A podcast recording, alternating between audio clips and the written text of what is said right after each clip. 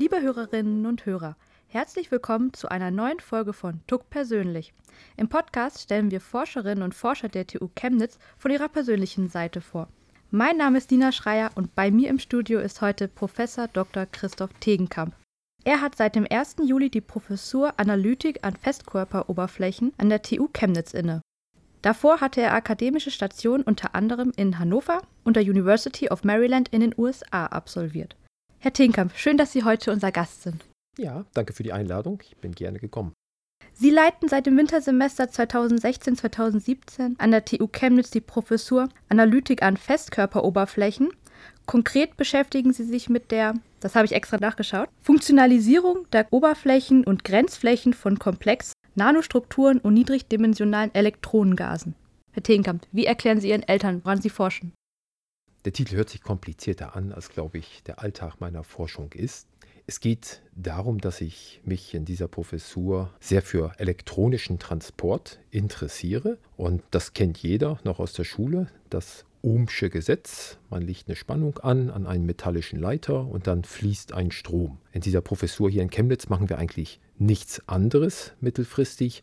Der Unterschied ist nur, dass wir jetzt zu sehr kleinen Strukturen gehen. Nanometerbereich. Wir haben jetzt hier in Chemnitz die Möglichkeit, uns das quasi mit atomarer Präzision anzuschauen. Und wenn wir das alles verstehen, dann können wir über geschickte Adsorption an solchen Oberflächen nochmals die Elektronen äh, beeinflussen, um damit wieder andere Transportphänomene äh, zugänglich zu machen. Was reizt Sie so an der Physik? Das ist eigentlich immer das, das Unerwartete, dass man immer wieder ein Experiment macht, was überrascht, was man nicht erklären kann, dass man bestehende Modelle ständig verfeinert und irgendwo auch zu wissen, dass die Physik als wirklich eine grundlegende Naturwissenschaft irgendwo auch immer der Motor ist für, für Ingenieurswissenschaften. Also oft ist es ja so, dass wir Phänomene entdecken und äh, wenn diese Phänomene irgendwann mal wiederentdeckt werden, dann gehen äh, solche Effekte ja oft in die, in die Ingenieurswissenschaft über und dann kommen wirklich am Ende vielleicht auch mal Produkte heraus. Was für Produkte könnten das sein? Zum Beispiel der Computer. Den, den haben wir alle. Äh, auch das ist damals in der Physik losgegangen, äh, in Bell Labs, wo man an einem Transistor gearbeitet hat. Sie wurden 2012 zunächst zum außerplanmäßigen Professor an der Universität Hannover ernannt. 2017 erfolgte dann der Ruf an die TU Chemnitz. Haben Sie als Student jemals daran gedacht, Professor zu werden? Lust hatte ich immer, ja, es war schon ein Wunsch, äh, aber mir war auch klar, dass man davon nicht ausgehen kann, weil der Weg zu einer Professur, der hängt von sehr vielen Randbedingungen ab. Ein Teil davon kann man selbst beeinflussen, indem man zielgerichtet ist, äh, vielleicht auch fleißig. Aber daneben bedarf es halt auch eines gewissen Glücks. Ja, man muss oft zur richtigen Zeit am richtigen Ort sein und das sind alles Sachen, die weiß man vorher nicht, kann man nicht wissen. Von daher ist es nicht planbar in dem Sinne. Physik gehört ja eher zu den Männerdomänen. Woran meinen Sie, liegt das? Das ist eine sehr gute Frage, eine wichtige Frage, die wir uns auch ständig stellen, weil wir wollen den Frauenanteil wirklich erhöhen. Ich glaube, ein Aspekt ist die Familienfreundlichkeit.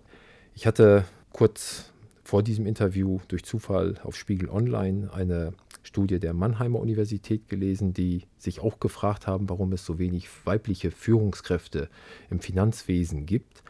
Und darüber hinaus wurde dort gesagt, dass viele es abschreckend finden, dass dieses Feld von Männern schon so dominiert ist. Ich glaube aber auch, dass äh, viele Frauen sehr kompetent auf dem Gebiet sind, aber vielleicht nicht zum Einsatz kommen. Und wenn man die Barrieren vielleicht etwas absenken Natürlich. würde, dass man halt sagen kann, mehr Frauen kommen an die Universität und studieren MINT-Fächer und verbessern die Disziplin dadurch, aus ihrer eigenen Perspektive auch vielleicht. Es, die Disziplin würde sich dadurch verbessern, wenn mehr Frauen kommen würden. Wir, Im Moment leiden wir darunter, dass sie erst gar nicht kommen. Also an der Schnittstelle müssen wir arbeiten, Überzeugungsarbeit leisten. Und äh, das Zweite ist dann, wenn wir die Frauen im System haben, dass wir dort Möglichkeiten schaffen, dass es vereinbar ist, mit dem Leben auch in der Wissenschaft zu bleiben. In der Wissenschaft zu bleiben ist ein guter Hinweis. Kommen wir noch mal kurz zurück zu Ihrem akademischen Werdegang. Sie waren im Rahmen eines Forschungsaufenthaltes an der University of Maryland in den USA. Wie haben Sie den Unterschied zwischen beiden Wissenschaftssystemen erlebt? Ich war vor 17 Jahren dort. 2000, 2001, genau in diesem Zeitraum. Ich denke, in der Zwischenzeit hat sich schon wieder viel verändert. Also ich kann das jetzt nur sagen für diesen Zeitraum. Auf der einen Seite ist das System gar nicht so verschieden gewesen, wenn man sich die Zahlen näher angeguckt hat und auch heute noch anguckt. Man hat schon gemerkt, es gab mehr Professoren in den USA. Und ich glaube, die Zahlen, die sind heute auch noch gültig.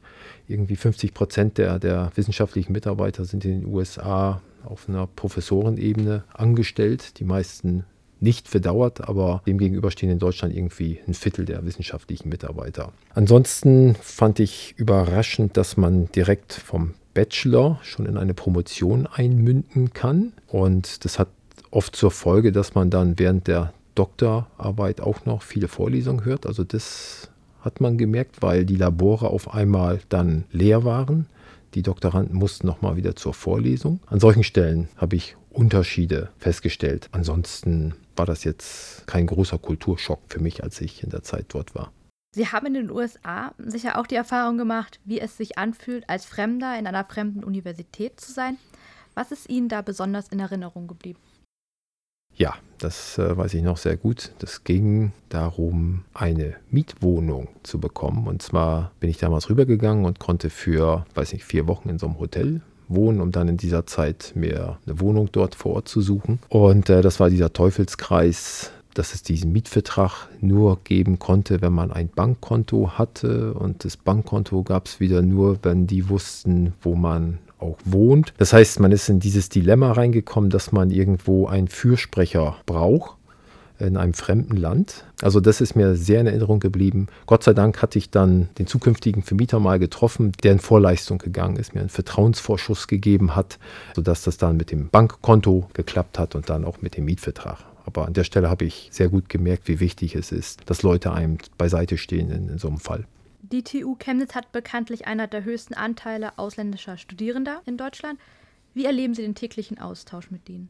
Sehr positiv. Das sind junge, hochengagierte Leute, die klare Ziele haben. Und ich, ich freue mich jeden Tag, äh, mit denen zu sprechen, äh, mich auszutauschen. Also ich habe selbst in meiner Gruppe jetzt zwei Vietnamesinnen und drei aus Indien. Von daher kann ich nur Positives dazu sagen. Was können Sie denn konkret an Ihrer Professur tun, um den ausländischen Studierenden den Start weiter zu vereinfachen? Ich erinnere mich äh, da halt gerne an das, was mir selbst in den USA passiert ist. Man kann zuhören erstmal, sich des Problems annehmen, bleibe nach Vorlesungen länger im Vorlesungshörsaal, aber man spricht noch vor dem Vorlesungshörsaal. Man tauscht sich aus, man ist ansprechbar. Das sind die kleinen Sachen, die ich machen kann und ab und an muss man sich halt in Geduld üben, wenn es mal wieder um ein Visum geht, was noch nicht rechtzeitig verlängert wurde, aus welchen Gründen auch immer. Ja. Wenn Sie mal nicht im Hörsaal oder im Labor stehen, was machen Sie denn in Ihrer Freizeit gerne? Ja, Sport, Familie und dann viel mehr Zeit bleibt meistens auch nicht. Was für Sport treiben Sie? Ich spiele ein bisschen Basketball und ich laufe gerne. Bin jetzt gerade wieder mit dem Badminton ein bisschen angefangen. Wer viel Sport macht, muss auch viel essen. Haben Sie eigentlich ein Lieblingsgericht? Ja, so die italienische Küche gefällt mir ganz gut. Lasagne ist so ein Klassiker. Und zum Schluss nochmal drei kurze Fragen und drei kurze Antworten. Wenn ich nicht Wissenschaftler geworden wäre, dann? Vielleicht Tischler. Ich habe immer viel mit Holz gearbeitet. Also aktuell wenig, weil mir die Zeit fehlt, aber ich hatte immer Spaß dran, was zu basteln. Habe auch Teil unserer Möbel selbst gemacht. Also Tischler wäre so ein, so ein Beruf, der würde mir auch sehr viel Spaß machen. Am besten komme ich morgens in den Tag, wenn ich? Einmal kurz laufe. Der letzte Film, den ich gesehen habe, war? Dieses bescheuerte Herz. Lieber Herr Teenkamp, vielen Dank, dass Sie heute unser Gast gewesen sind.